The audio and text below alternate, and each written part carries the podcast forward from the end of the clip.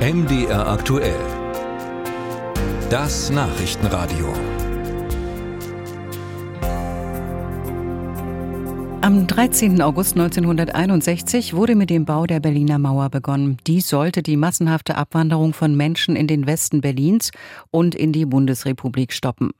Deutschland war ab diesem Zeitpunkt also zweigeteilt in Ost und West. Seit dem Fall der Mauer 1989 wird die SED-Geschichte aufgearbeitet. Auch in den Schulen ist das ein Thema, aber kurz vor dem Jahrestag des Mauerbaus morgen beklagt die Bundesstiftung zur Aufarbeitung der SED-Diktatur große Wissenslücken bei Schülern. Anlass für uns, darüber mit Stiftungsdirektorin Anna Kaminski zu sprechen. Frau Kaminski, Sie gehen davon aus, dass junge Leute gar nichts oder nur sehr wenig mit dem Datum anfangen können. Wieso kommen Sie zu dem Schluss? Der 13. August 61 gehört ja zu den ähm, speziellen und für die SED-Diktatur wichtigen oder Grunddaten und Umfragen zum konkreten Wissen über die SED-Diktatur unter jungen Leuten, unter, unter Schülerinnen und Schülern zeigen immer wieder, dass das Interesse zwar riesengroß ist, die Einschätzung über die Diktatur auch oft zutreffend sind, dass aber das konkrete Wissen über konkrete Ereignisse, und ich meine jetzt nicht über Ereignisse, die irgendwie randständig sind, sondern tatsächlich über Ereignisse, die den Charakter dieser Diktatur genau ausgemacht haben oder an denen sich das genau festmachen lässt, dass das konkrete Wissen doch sehr gering ist. Sie sagen, das Interesse ist sehr groß, also das mag dann schon verwundern bei jungen Leuten. Das ist ja schon sehr weit weg, die Geschichte. Ja, also ich finde das natürlich sehr erfreulich, auch wenn es mich einerseits erstaunt, andererseits aber wieder nicht erstaunt, denn es ist ja die Geschichte ihrer Eltern, ihrer Großeltern, wenn Sie im Osten unseres Landes leben, ist es die Geschichte dieses Landesteils, das man ja auch an allen Ecken und Enden noch sieht, die Folgen sehen kann, aber auch sieht, was in den letzten über 30 Jahren alles passiert ist. Und trotzdem sind die Spuren immer noch da.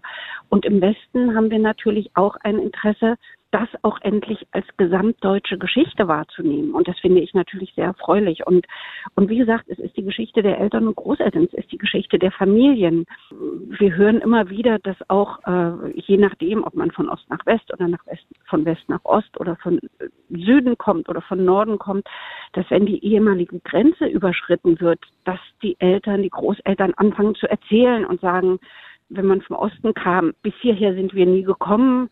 Diejenigen, die vom Westen kommen, erzählen, was sie an dieser Grenze erlebt haben, welche Beklemmungen sie hatten, und da kann man sich ja auch vorstellen, wenn schon diejenigen, die vom Westen in den Osten gefahren sind, nur wegen der Grenzkontrolle Beklemmung hatten, wie muss es erst für die Menschen gewesen sein, die aus diesem Land nicht raus konnten? Sie sagten zu Anfang, dass eben das konkrete Wissen nicht vorhanden ist. Man geht ja eigentlich davon aus, dass deutsch-deutsche Geschichte in der Schule ausführlich behandelt wird. Wie sieht denn aus Ihrer Sicht die Realität da aus? Hm. Also zum einen, was schon mal positiv ist, es kommt in allen Lehrplänen, in allen Curricula vor. Aber, und jetzt kommt die Einschränkung, das heißt noch nicht, dass es auch wirklich unterrichtet wird. Oft wird es in riesige Zusammenhänge verpackt, Kalter Krieg, bipolare Welt, Unterschiede zwischen Demokratie und Diktatur. Und dann ist es nochmal interessant, an welchen Beispielen wird denn bipolare Welt, Kalter Krieg oder Unterschiede zwischen Diktatur und Demokratie abgehandelt. Und da sind die Lehrpläne oft sehr vage. Da sucht man auch oft vergeblich den Hinweis auf Deutschland, das ja an der Nahtstelle des Kalten Krieges gelegen hat, an der Nahtstelle des Eisernen Vorhangs. Da wird verwiesen auf Korea, auf Polen, auf Ungarn, was alles wichtig ist, aber natürlich würde man erstmal denken, deutsch-deutsche Geschichte hätte da Vorrang, weil das ist das Land, in dem wir leben. Zweitens, äh, wenn wir jetzt das konkrete Beispiel Mauerbau nehmen, da ist Ihr Sendegebiet ehrlich gesagt wegweisend. Da kommt nämlich der Mauerbau tatsächlich ganz konkret im Lehrplan vor und es gibt nur ein anderes Bundesland, Niedersachsen, in dem das auch so ist.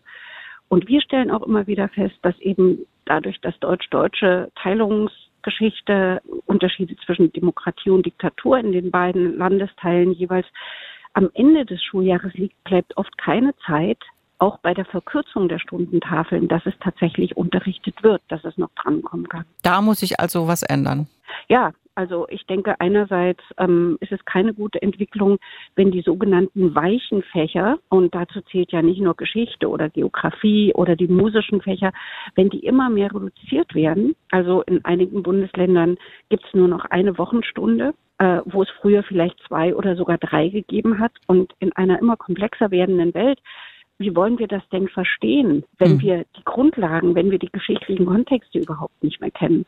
Und da gilt natürlich auch dann der Spruch, alles, was ich nicht weiß, muss ich glauben. Und im Zeitalter von Fake News und ja auch überbordenden Informationen braucht man schon auch, finde ich, eine gesicherte Grundlage, wo man dann auch sagen kann, das kann jetzt vielleicht nicht ganz stimmen.